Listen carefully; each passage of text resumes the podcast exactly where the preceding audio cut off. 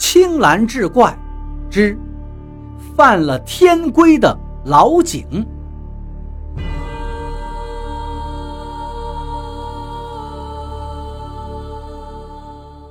话说八月里的一天上午，屯子里来了一位不速之客，是个中年妇女，三四十岁的年纪，模样长得也挺好看，是个过路的。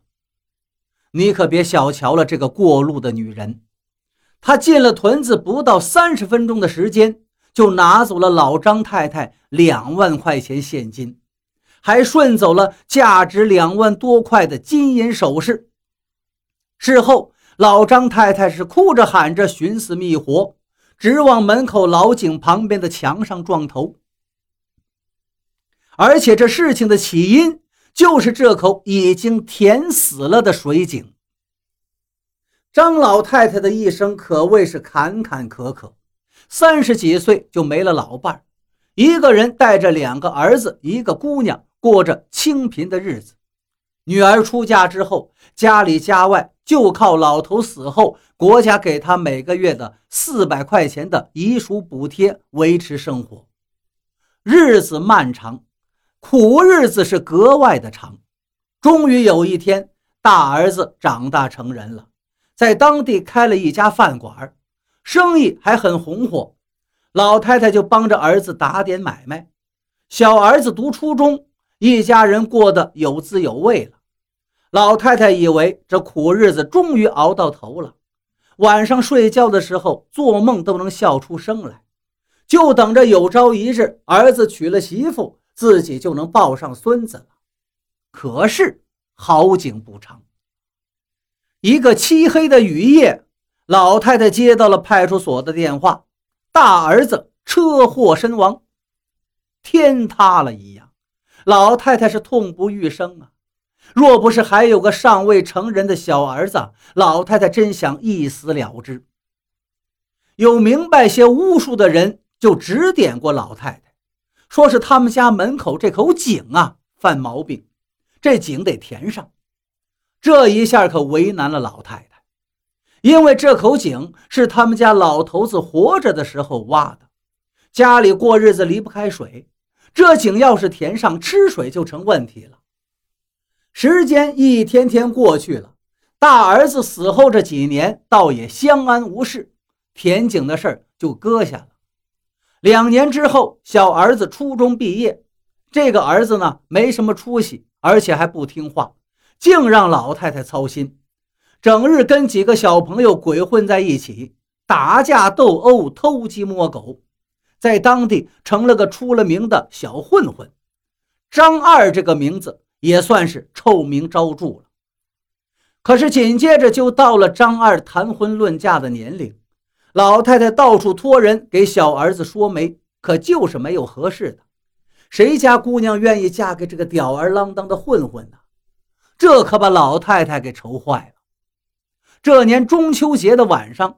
老太太还在梦中被敲门声惊醒了。张大娘，你睡了吗？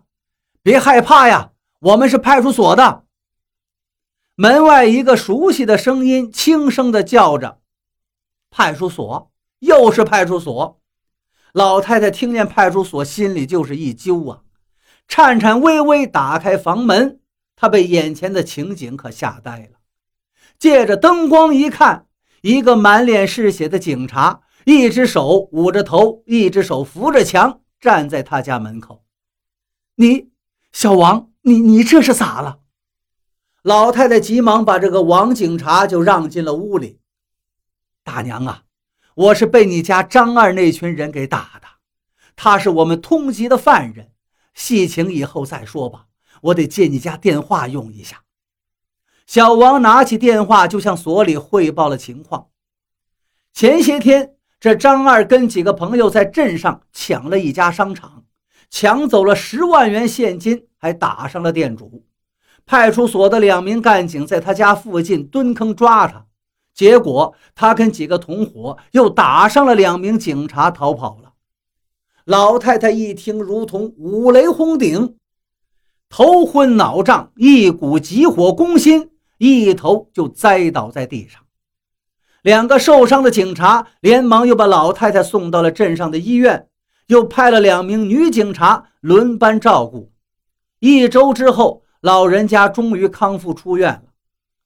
大儿子死了，小儿子逃了，女儿女婿又远离家乡，在外地打工。这老太太真的就成了孤家寡人。老人家承受不住打击，出院没多久就又病倒了。女儿接到信儿回来之后，老人家的身体状况稍有好转，可是心里一直惦记着畏罪潜逃的小儿子。老人不得不再次找人看看家里的风水。这一次的结论依然跟上次一样，都说是家门口这口井给惹的祸。这一回，老人没有再迟疑。毫不犹豫找人把井给填上了。然而没过多久，派出所的王警官又一次来到了他们家里。王警官告诉老太太，他家的小儿子在外地出了车祸，双腿截肢，现在在医院里正治疗呢。真是福无双至，祸不单行。老太太的女婿去看望张二的途中，也遭遇了车祸，大腿骨折。跟他这个内地住进了同一家医院，并在当地公安部门的协调下，两个人还住在同一间病房里。其实这张二是很冤枉的，那次抢劫他并没有参与，他只是正在那家商场里头闲逛，恰逢他那几个小混混弟兄打劫，张二呢想上去制止他们，可是到嘴边的肥肉轻易能丢下吗？劝阻无效。张二正准备离开，有人喊警察来了。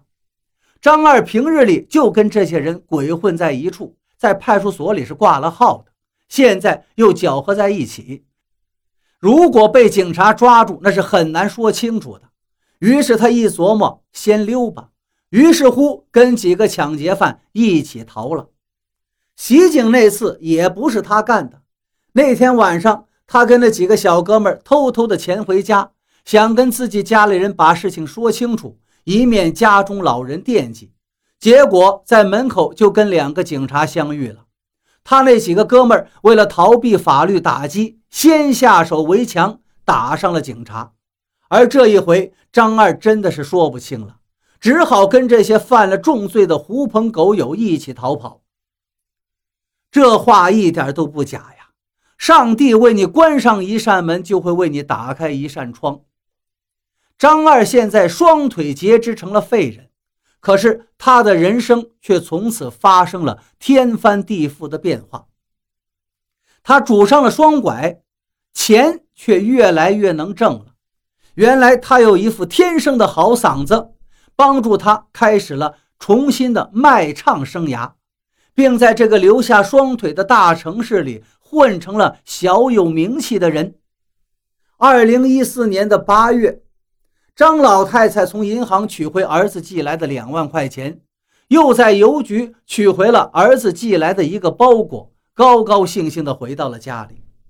这个小包裹里装的是儿子给他买的首饰，一条筷子粗细的金项链，还有个小手指粗细的手镯子，另外还有一个金戒指和一对金耳环。这些玩意儿加起来，少说也值个好几万。这个数目对于刚刚脱贫的张老太太来说，可以说是天文数字了。打开包裹一看，她是喜欢的不得了，看了半天才小心翼翼地包好，连同那两万块钱现金一起放进了箱子底儿，又拿破衣服盖在箱子上，随后把箱子锁好，走出家门，到邻居家打水去了。就在这时。一个中年妇女走到了张老太太家的小院子里来讨水喝。老太太为人古道热肠，听说这女人还有二十多里地要走，老人家就给她摘了一些柿子、黄瓜，让她带上在路上吃。女人千恩万谢，临走还给老太太留下了家庭住址。原来她娘家与女儿的婆家是同村。这个女人走到大门口，被填上的那口井把她吸引住了。她围着井口那圆形的石头井沿转了好几圈，突然大声喊道：“不好！这突如其来的一声不好，可吓坏了一旁正疑惑着的张老太太。大侄女儿，你这是咋的了？一惊一乍的，吓我一跳。张老太太走到女人跟前，怯生生地问道：“老人家，这里原来是不是一口井啊？”那女人惊奇地问道。